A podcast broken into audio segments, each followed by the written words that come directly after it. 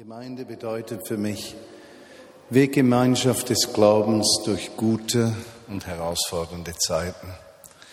Heißt für mich, mit Menschen zusammen zu sein, denen ich mich nicht zu erklären brauche, die mich verstehen, die mich annehmen, wie ich bin, mich ermutigen, herausfordern. Menschen, die schwach sind, andere stark. Menschen, die einfach mit mir ich mit ihnen unterwegs sind.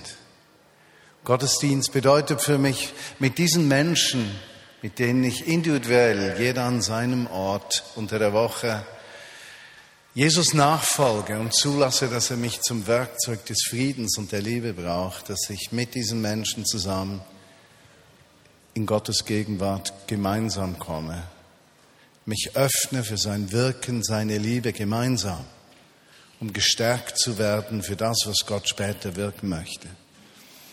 Und so ist es für mich nie eine Pflicht, am Sonntag hier zu sein. Eine riesige Freude, mit euch, dem Zentrum unseres Lebens, Jesus Christus nachzufolgen. Das ohne Kompromisse, mit Leidenschaft, Liebe, manchmal auch mit einem verletzbaren Herzen, ja. Manchmal mit Unsicherheit, manchmal mit Sicherheit. Ich möchte heute einen Text mit euch teilen und versuchen, so einige Gedanken einfließen zu lassen über die letzten vier Monate. Es ist richtig, wir haben ein Sabbatical gehabt, George, meine Frau und ich, dreieinhalb Monate. Wir waren gesamten vier Monate weg. Und wenn ich nach vier Monaten zurückkomme, fühle ich mich immer etwas unsicher. Dann gehen mir Gedanken durch den Kopf, kann ich das noch? Wird Jesus da sein? Äh, werdet ihr da sein? Und das braucht bei mir immer etwas Zeit, um wieder Mut mir anzutrinken in der Gegenwart Gottes. Psalm 42. Was ich versuchen möchte, ist einige wenige Gedanken weiterzugeben über die Dinge, die ich nach Hause nehme. Was empfinde ich, was Jesus in den letzten vier Monaten zu mir gesprochen hat oder zu uns gesprochen hat? Wo stehe ich innerlich? Und ich denke, mein Äußeres für die Podcast-Hörer, ich bin etwas ergraut und weiß im Gesicht, äh, ist wirklich der Wunsch von Georgia, dass ich den Bart nicht schneide. Der wuchs von alleine. Und Sabbatical hieß für mich nicht mehr rasieren, mal nicht rasieren zu dürfen. Das war spitze. Und als es dann da war, gefiel es ihr so, dass ich es stehen lassen musste. Und ich fühle mich noch nicht ganz zu Hause in meinem Gesicht. Aber eines haben wir als junge Menschen beschlossen, das nämlich, dass der Mann der Frau gefallen möchte und die Frau dem Mann, dass der Leib des Mann der Frau gehört und der Leib der Frau dem Mann. Muss etwas interpretiert werden, damit es nicht zu falschen Schlüssen führt, aber grundsätzlich ist das so und deshalb rasiere ich nicht mehr. Also ihr müsst euch daran gewöhnen. Psalm 42. Wie der Hirsch nach Wasser lechzt, so lechzt meine Seele nach dir. Meine Seele dürstet nach dir, mein Gott, den lebendigen Gott. Wann kann ich dich wieder treffen? Ein einfacher Text, nicht wahr? Wenn ihr den ganzen Psalm durchlest und äh, historisch gesehen spricht man auch davon, dass die Psalmen 2 und 43 zusammengehören. Und wenn ihr die zusammen lest, dann seht ihr, äh, wir sind konfrontiert mit einem Menschen hier, der in einer großen seelischen Not ist und der in seiner seelischen Not Seelsorge an sich selbst betreibt. Und die Seelsorge, die er an sich selbst betreibt, die finden wir bereits im zweiten Vers. Mein Herz, meine Seele dürstet nach dir, mein Gott. Meine Seele lechzt nach dir. Ich habe Hunger, ich habe Durst nach deiner Gegenwart. Denn der Psalmist, ohne es zu sagen, meint er, denn dort, wo du bist, da gehen meine Ängste, Schmerzen, Widerstände weg, Träume gehen in Erfüllung. Wo du bist, da ist das Leben und dort komme ich zur Ruhe. Wenn meine Seele unruhig ist, sich wälzt in der Nacht, sich ängstigt, nicht weiter weiß, dort wo du bist, wird meine Seele schlafen. Dort wo du bist, verschwinden die Probleme und Herausforderungen wie Wolken und dort wo du bist, werden meine Wünsche wahr. Meine Träume gehen in Erfüllung. Psalm 43 spricht er dann von den Feinden, die ihn bedrohen. Wir kennen ja nicht nur äußere Feinde, sondern auch innere Feinde, Versuchungen des Lebens, Versuchung, äh, Menschen abzulehnen, bitter zu werden, uns zu rechtfertigen. Ja, wir erleben so viel Unrecht, missverstanden werden und, und, und. Endlos ist die Liste der Dinge, die unsere Seele bedrängen. Und er sagt, mich lechzt nach dir. Und damit sagt der Psalmist bereits, wo seine Hilfe herkommt. In den letzten vier Monaten ist etwas in mir gewachsen durch die vielen Begegnungen und die vielen Menschen, die wir gesehen haben und die unterschiedlichsten Geschehnisse von lateinischer Welt in Zentralamerika über USA, Israel, äh, in den Osten Europas immer wieder Menschen zu begegnen und eines herauszuspüren, was allen Menschen überall, wo ich war, was die vereint, ist ein Verlangen nach der Gegenwart Gottes. Ein Verlangen, dass seine Gegenwart kommt und der Durst gestillt wird. Die Problematik die ich aber auch gefunden habe, ist, in mir selbst, aber auch in den Menschen, es sind nicht alle Menschen hungrig nach Gottes Gegenwart und es sind nicht alle Menschen durstig. Nicht alle Menschen haben ein Verlangen nach Gott. Nicht alle Christen haben ein Verlangen. Und plötzlich war ich konfrontiert mit der Frage, wie stark ist mein Verlangen nach ihm und wie stark bin ich ein Gewohnheitschrist. Ich tue Dinge, weil ich weiß, dass es richtig ist, dass es gut ist, dass es christlich ist. Ich weiß, ein Christ betet, ein Christ liest Bibel, ein Christ ist freundlich, ein Christ gibt äh, gutes Trinkgeld, ein Christ flucht nicht, ein Christ schimpft nicht äh, und, und, und. Aber was bewegt mich dazu? Und dann fiel mir auf, wie oft ich in den Gottesdienst komme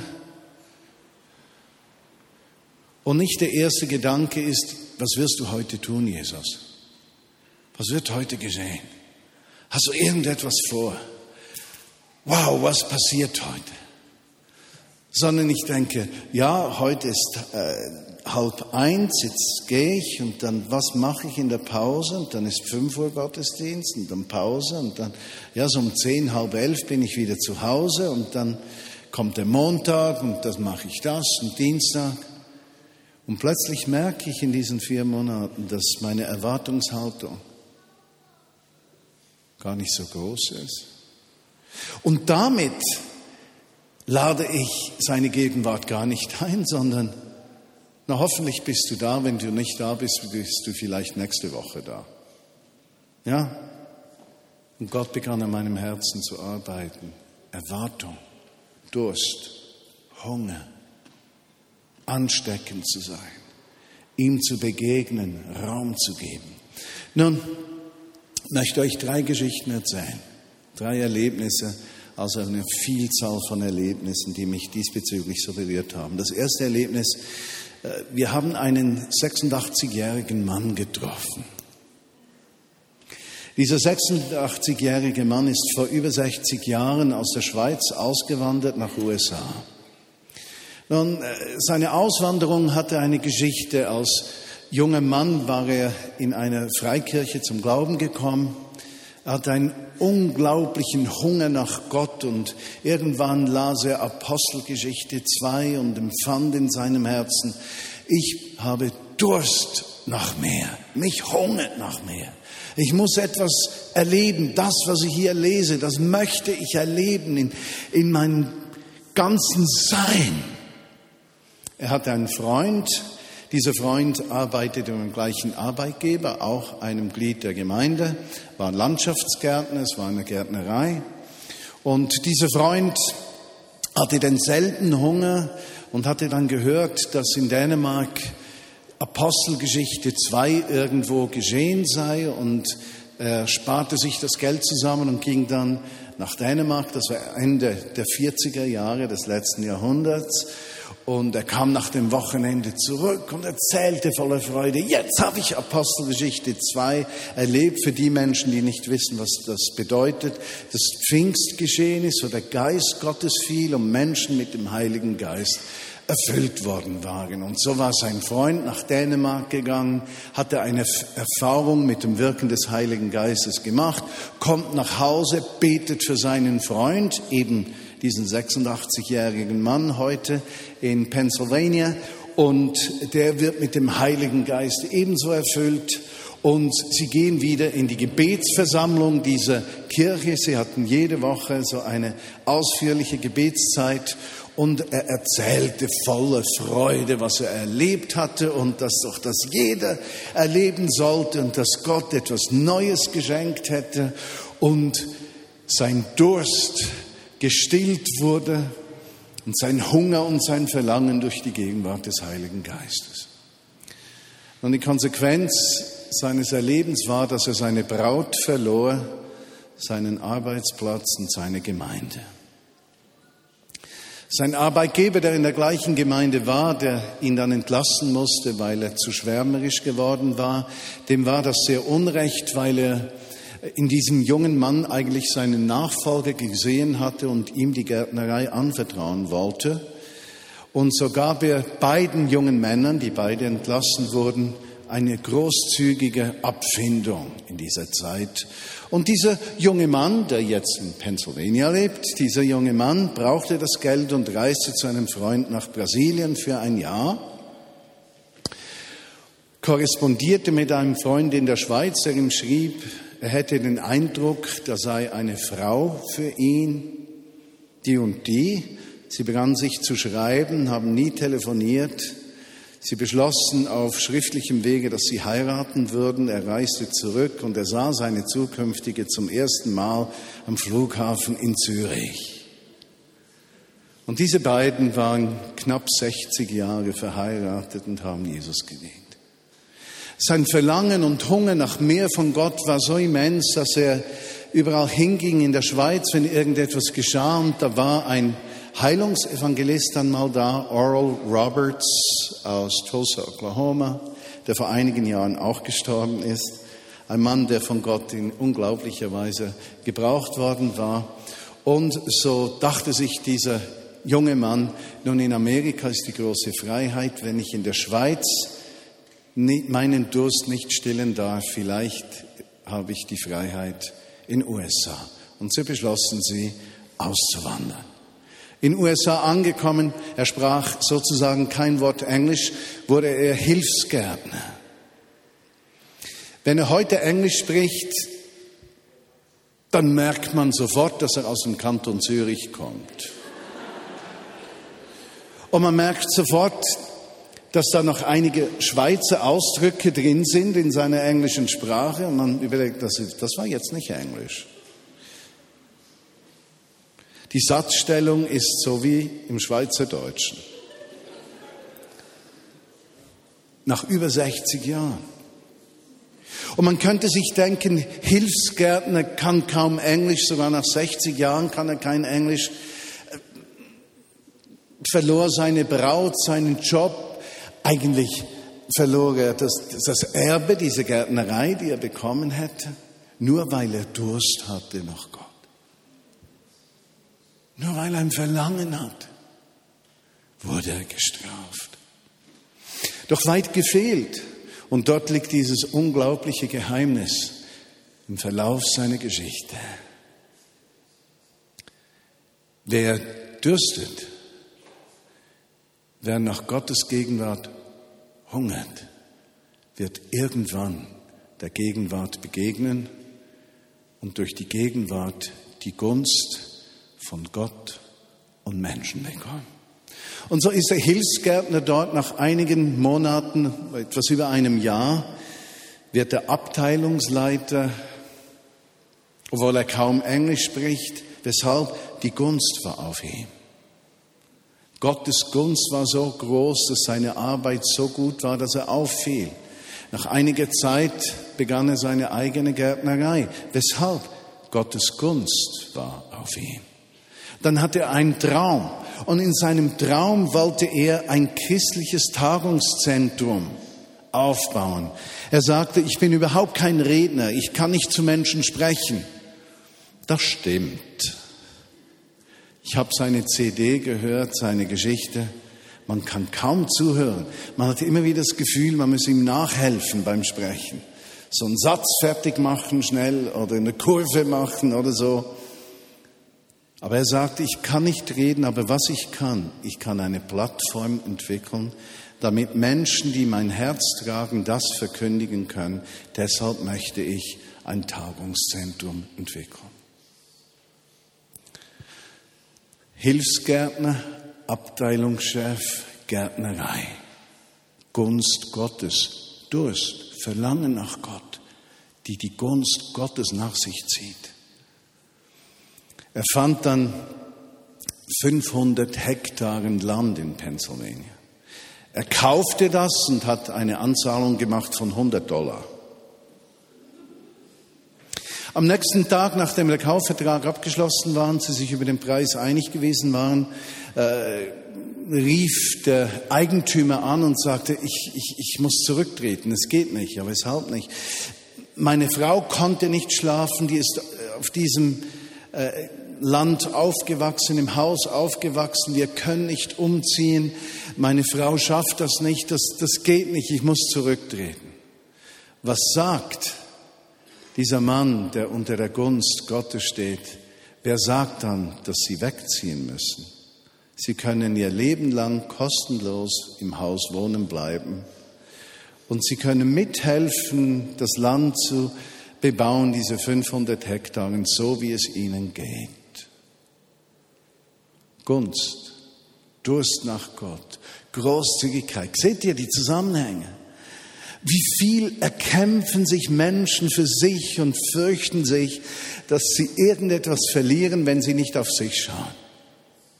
Und da ist ein Mann, der dürstet nach Gott, der verliert alles.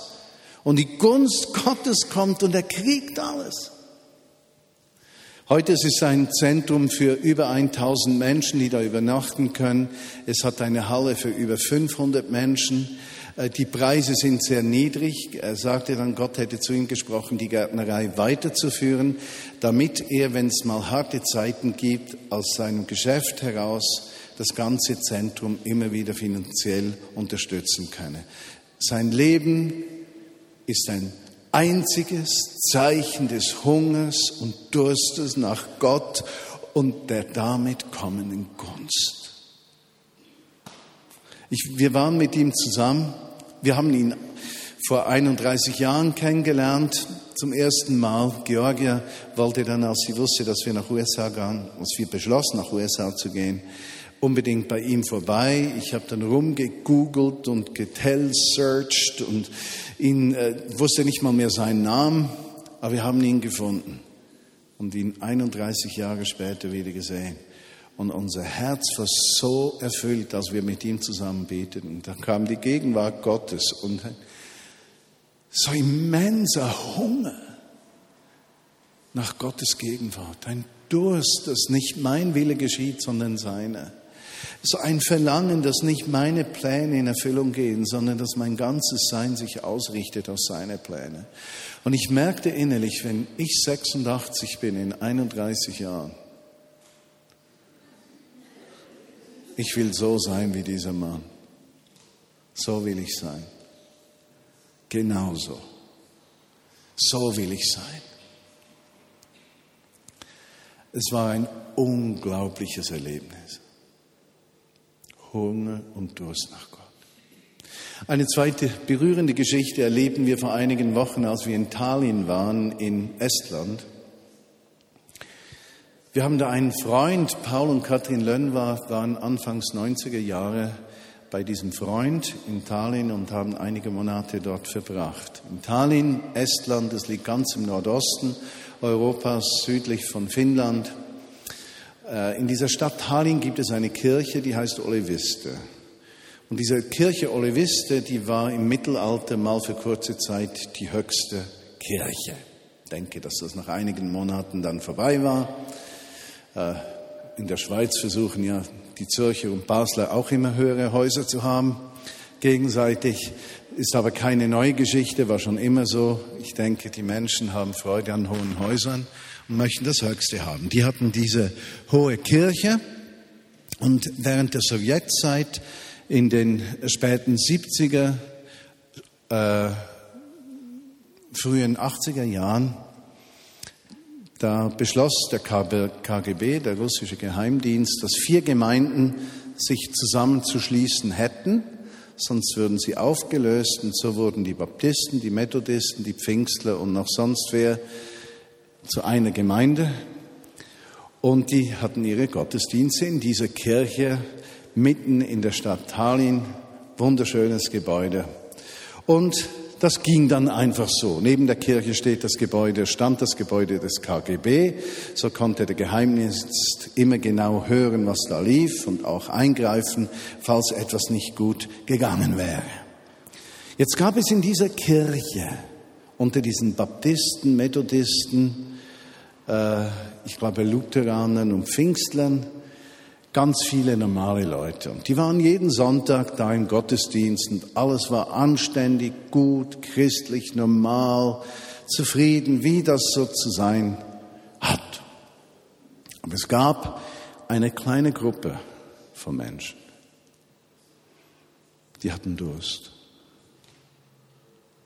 die hatten Hunger und sie begannen zu beten. Wie das Hirschlein nach Wasser lechzt, so lechzen wir nach dir und deiner Gegenwart. Jesus, komme mit deiner Gegenwart. Und was niemand erwartet hätte, geschah. Er kam. Er kam in einem so unglaublichen Maß, dass Hunderte und Tausende von Menschen geheilt wurden, dass Russen aus Vladivostok, ganz im Osten, nach Tallinn kamen, dass aus Odessa, aus äh, der Ukraine, aus Kiew der Ukraine, aus Weißrussland, aus all diesen Ländern die Menschen nach Tallinn kamen. Denn diese Gottesdienste wurden alle in Russisch geführt und nicht in Estnisch. Bis zu jenem Tag, wo der KGB zu unserem Freund geht, rein Ehemäus, und ihm sagt, wir bitten Sie, dieses Papier zu unterschreiben. Auf dem Papier stand, Sie würden keine Gottesdienste mehr in russischer Sprache feiern und keine Gottesdienste mehr für Außenstehende feiern, sondern nur noch estnische Gottesdienste, die geschlossen sind. Und falls er das nicht unterschreiben würde, hätte das Konsequenzen. Sibirien, Gemeinde wird geschlossen. Und er sagte dann, die Ältesten hätten sich in den Raum eingeschlossen, gesprochen und gebetet. Und am nächsten Tag hätte er diesen Brief unterschrieben. Und als wir uns trafen, weinte er und sagte, I betrayed Jesus. Ich habe Jesus verraten.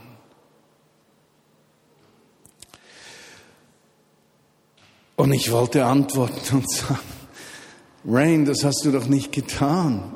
Du hattest ja keine Chance. I betrayed Jesus. Und dann sagt er, und heute mit 86 sage ich dir, es ist eigentlich alles, es spielt nicht seine Rolle. Es gibt nur etwas, was eine Rolle spielt.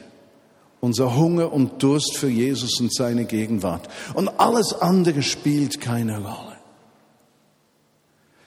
Und wie er sagt, ich habe Jesus verraten, ging mir durch den Kopf, wie viele Male habe ich Jesus verraten, weil ich keinen Hunger nach ihm hatte, weil ich keinen Durst hatte, weil es mir gleichgültig war, ob er kommt oder nicht. Und wie könnte ich diesem Mann nur im entferntesten einen Vorwurf machen, dass er unter massivster Bedrohung seines Lebens, seiner Familie, seiner Gemeinde bereit war, diese Gottesdienste zu schließen? Seine Augen leuchten auf, wie wir mit ihm zusammen sind und beten für Erweckung und Aufbruch in Europa und Tallinn. Und er sagt zu mir, wie alt ist er? 82 ist er. Er möchte sein Leben bis zum letzten Atemzug einsetzen für die Gegenwart Gottes. Und als wir beteten, ich war so, da war so die Gegenwart Gottes um uns herum. Und ich spürte innerlich, wie Gott ein zweites Mal zu mir sprach. Durst und Hunger bringen Gunst. Wir brauchen die Gunst des Herrn und die Gunst der Menschen. Aber ohne Verlangen gibt es keine Gegenwart. Ohne Gegenwart gibt es keine Gunst. Und so begann ich zu beten, entwickle Hunger in mir, hilf mir hungrig zu werden. Und zwar nicht hungrig nach Zeichen und Wundern und hungrig nach weiß ich was, sondern hungrig nach dir, wie der Psalmist schreibt. Er sagt, meine Seele dürstet nach Gott, dem lebendigen Gott. Alles, was dann geschieht, ist Nebensache. Und vielleicht bist du noch kein Christenmensch, sondern ein Mensch, der sich mit dem Glauben auseinandersetzt und mal hier eingeladen wurde, in den Gottesdienst zu kommen. Vielleicht fragst du dich, was spricht er überhaupt? Ich kann dir sagen, Du kannst noch so viel zu erreichen versuchen in deinem Leben. Deine Seele wird nie zum Frieden kommen und nie gefüllt sein, bis du diesem Gott begegnest, der dich ausfüllt und deinem Leben Verständnis, Richtung, Inhalt, Frieden, Erfüllung gibt. Und das Zweite, was du wissen darfst, es gibt zu viele Christen, die eben auch nicht in dieser Fülle leben, sondern gleichgültig geworden sind. Gunst, Gunst. Eine dritte Geschichte, die ich erlebt habe, die hat etwas mit dieser Frage von Gunst zu tun, wenn wir hungrig sind. Vor zwölf Jahren hatte ich einen Traum. In diesem Traum sprach ich nacheinander zu drei Staatsmännern. Und ich, ich bezeugte Jesus bei diesen Staatsmännern, ich predigte diese Staatsmänner an, ich betete für sie und ich prophezeite über ihn. Ich dachte, der Traum sei wild, aber und sei von Gott gekommen, aber ich konnte nichts damit anfangen. Es klingt auch irgendwie abgedreht, wenn man sowas träumt und dann das sagt, das geschieht jetzt und überhaupt nicht, ich war unsicher. Zwei Jahre später werde ich eingeladen nach Costa Rica zur Leiterkonferenz der Vineyard-Bewegung von Süd- und Zentralamerika. Ich spreche da, ich habe einen Übersetzer. Der Übersetzer lädt uns am Abend zum Abendessen ein. Wir erzählen unsere Lebensgeschichte und erzählt, wie er ein General in der Armee eines Präsidenten gewesen sei. Und das war exakt der erste dieser Männer, von dem ich geträumt hatte und meine Hände wurden nass. Ich kriegte so einen inneren Schock und dachte, du lieber Himmel, Ich erzählte ihm meine Geschichte, auch den Traum und fragte ihn dann, wärst du bereit, wenn Gott das so führt, mich bei diesem Mann einzuführen? Nun, zum damaligen Zeitpunkt war dieser Mann nicht Staatspräsident äh, und ich dachte, Gott muss es irgendwie führen, dann ist es okay. Und vor zwei Jahren beschlossen wir in der weltweiten Vineyard-Leiterschaft, dass wir unsere Tagung in Costa Rica machen würden. Und als der Beschluss gefahren war, rief ich meinen Freund an und sagte zu ihm, hey, gilt dein Versprechen noch, könntest du versuchen, die Tür zu diesem Präsidenten zu öffnen? Ja, sagte er, ich versuche es mal. Er tat es, gab mir Bericht. Ja, der möchte dich treffen, das ist okay. Ich habe gedacht, ich kann ja nicht Englisch sprechen mit diesem Mann. Da musst du etwas Spanisch können, deshalb haben wir Spanisch gelernt. Äh, und wir sind etwas aus der Übung. Im späteren Verlauf, ich konnte also 20 Minuten Spanisch mit diesem Mann sprechen, der war ganz zufrieden. Im Gegenteil, äh, ermutigte mich nicht Englisch zu sprechen, sondern Spanisch. Aber das ist vorgegriffen. Nun gut, ich habe gedacht, wir bleiben gleich längere Zeit in Costa Rica, lernen Spanisch, richten uns auf Jesus aus. Da hat dieser Präsident ein Fenster von sechs Wochen und sollte das mal klappen. Erste Woche, zweite Woche, dritte Woche, vierte Woche, fünfte Woche. Wir wussten am Freitag, dass wir am kommenden Donnerstag zurückreisen, also nach USA reisen würden. Und für mich war die Sache eigentlich gestorben. Ging dann am Freitag, respektive am Freitag, beteten Georgi und ich dafür. Ich sagte, Jesus, der einzige Termin, der noch geht, ist Dienstag. Also wenn du das willst, dann ist es Dienstag. Dann fuhren wir weg mit dem Leiter der Vineyard Costa Rica, waren Freitag bis Sonntag weg, hatten keinen Zugang zu Telefon und WLAN, äh, fuhren am Sonntagabend zurück, Telefon klingelt, äh, es klappt. Ja wann? Ja, am Dienstag. Montag früh Tickets kaufen, um dorthin zu fliegen. Dienstag kommen wir in diesem Land an, treffen den Tourismusminister, der begleitet ist vom Berater des Tourismusministers des Landes des zweiten Staatsmannes, von dem ich geträumt habe. Wir verbringen zwei, drei Stunden miteinander, gehen dann um 17 Uhr ins Hotel, weil wir um 18 Uhr dieses Treffen hatten. Mein Freund betet noch und sagt, Jesus wirke, dass seine Frau uns nicht stört, dass ein Telefonanruf kommt und kein Mitarbeiter kommt. Wir sind bereit um 18 Uhr nichts, 19 Uhr, 20 Uhr, 21 Uhr. Ich sage zu ihm, du, komm, wir bestellen was zu essen. Ich habe Hunger. Na, wart noch, der kommt vielleicht gleich. 22 Uhr, jetzt muss ich was essen. Okay, wir bestellen Salat, dann können wir den stehen lassen und zurückkommen, äh, um ihn zu essen. 23 Uhr, 23.30 Uhr. Ich sage noch zu ihm, das war der teuerste Salat, den ich in meinem Leben gegessen habe. Und ich habe noch nie in meinem Leben einen so riesigen Aufwand betrieben, um einen Salat zu essen. 23.30 Uhr klingelt das Telefon. Soll ich den Fahrer schicken? Nö, wir kommen mit der Taxe. Wir fahren da mit der Taxe hin, verschiedene Checkpoints. Und der Mann erwartet uns. Und wir waren eineinhalb Stunden zusammen. Ich habe mich nicht vorbereitet. Ich wusste aus der Schrift, dass wenn Gott uns zu solchen Menschen führt, dass wir nicht vorbereitet sein sollen, sondern einfach das Herz offen haben müssen, dass das genügt. Wir waren von mit, vor Mitternacht bis halb zwei morgens zusammen. Und das habe ich gemacht. Ich habe Geschichte erzählt. Zuerst fragte er mich, äh, bist du, äh, sind Sie Journalist? Und dann sage ich, nein, nein, nein, nein, ich bin nicht gekommen, weil ich was von Ihnen will. Ich bin gekommen, um Ihnen was zu geben. Habe ihm einfach erzählt.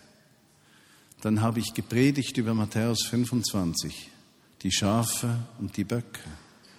Und ich habe zu ihm gesagt, es geht mir nicht um eine strukturelle Frage, Sozialismus oder eine andere Form von Regierung. Es geht mir um dich, habe ihn geduzt. Gott fragt dich, bist du ein Schaf oder bist du ein Bock. Und wir sprechen darüber und er sagt, er würde jeden Tag beten, mache mich zum Werkzeug deines Friedens, das Gebet vom heiligen Franziskus. Und wenn er niedergeschlagen sei, würde er den Psalm 93 rezitieren. Das hat er gleich getan. Ich habe ihn dann gefragt, ob ich für ihn beten dürfe. Sagt er, ja, ich bin niedergekniet, habe meine Hände auf seine Knie gelegt. Also es war so abartig. Und ich bete und schließe die Augen, weil ich mich etwas fürchtete. Und wie ich die Augen öffne, weint dieser Mann. Und dann frage ich ihn, ob ich prophezeien dürfe und habe ihm erklärt, was Prophetie ist, weil er ja nach Christ ist, so wie wir das verstehen. Und habe drei Worte gehabt, eines für die Familie, für sein Land und für internationale Beziehungen. Und am Schluss, wie jeder vernünftige Vineyard-Mensch, habe ich ihn gefragt, haben diese Prophetien Sinn gemacht? Kann, kannst du was damit anfangen? Und er hat zu jedem Wort zehn Minuten mir erklärt, was es für ihn bedeutet. Und wisst ihr, was ist mir aufgefallen? Gunst Gottes ist das Höchste, was wir Menschen haben können. Die Gunst bringt uns an Orte, an die wir nie kommen könnten in eigener Kraft. Gunst ist das wertvollste Gut, das Gott zu geben hat. Und diese Gunst ist in engster Verbindung mit seiner Gegenwart. Und seine Gegenwart kann da kommen, wo wir hungrig sind und durstig sind nach ihm und wissen, dass nicht unsere Kraft uns führt, sondern seine Gegenwart. Und wenn wir uns dann fragen, weshalb ist die Gemeinde Jesu so oft kraftlos, könnte es sein, dass es an Mangel an Gunst liegt? Und könnte es sein, dass diese Gunst nicht so groß ist, weil die Gegenwart nicht so groß ist? Und könnte es sein, dass die Gegenwart nicht so groß ist, weil wir schon gar kein Verlangen nach seiner Gegenwart haben, sondern denken, wir könnten in unserer eigenen Kraft alles erreichen?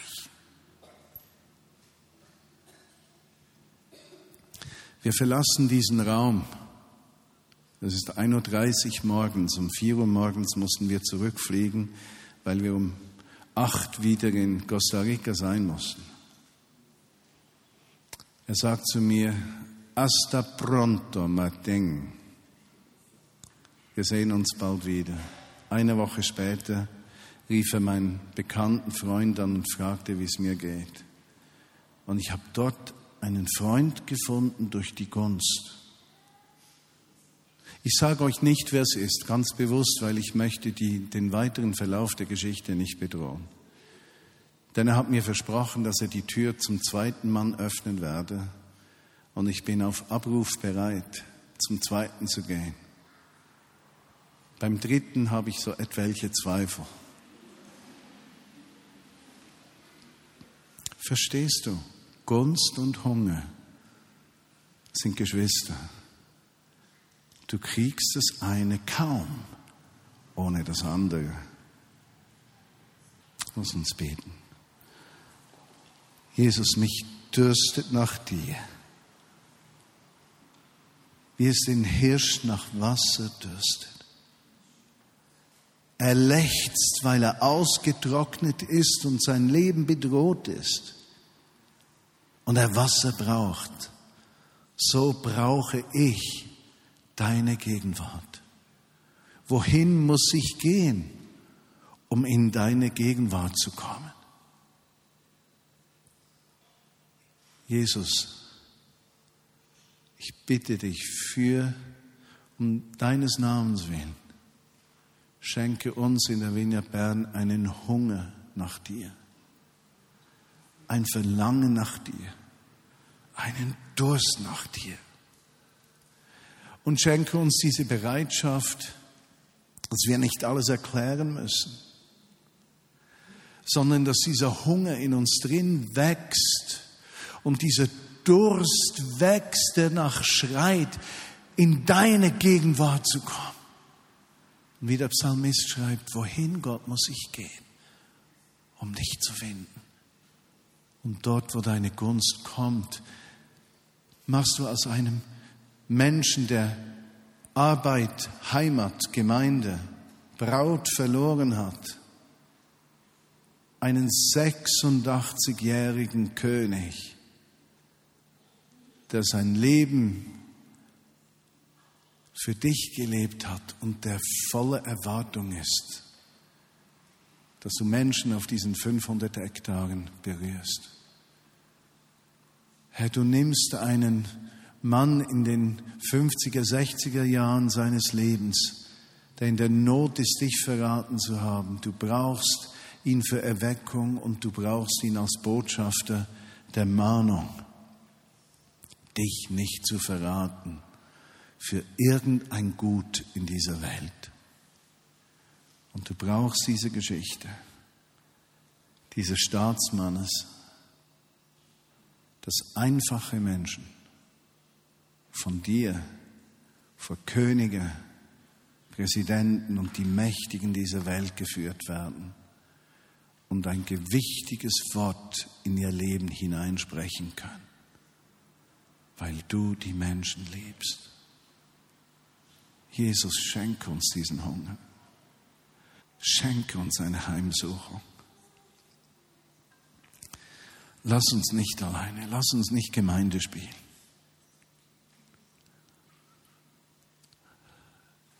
Herr, komme du. Hilf uns, diesen Hunger zu haben und still du ihn mit deiner Gegenwart. Und mache unsere Herzen weich füreinander, Jesus. Einfach weich. Erlaube uns, dass wir uns gegenseitig mit den Augen deiner Liebe sehen und nicht mit den Augen menschlicher Erwartung. Mit der Zerbrochenheit, dass wir deine Gerechtigkeit kommen sehen möchten in die islamische Welt, nach Zentral- und Südamerika, nach Afrika, Jesus dass diese Welt einen Aufbruch erlebt, auch wir in Europa. Und ich möchte dich zu guter Letzt einladen, wenn du krank bist, wenn du seelische Nöte hast, wenn du finanzielle Nöte hast, wenn du Beziehungsnöte hast, dass du doch aufstehst und ich dich kurz segnen kann.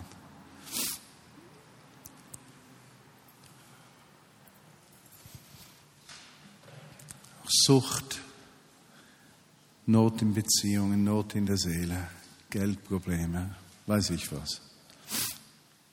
Wo es wirklich das Eingreifen Gottes braucht. Und ich segne euch, möge der Hunger in deiner Situation, der Hunger wachsen nicht nach Lösung deiner Herausforderung, sondern der Hunger nach der Gegenwart Jesu in dir und in uns. Möge er dir mit seiner Größe und Herrlichkeit begegnen und dich füllen, überfließen lassen. Und mögst du ein Zeugnis sein seiner Gegenwart für andere Menschen. Amen.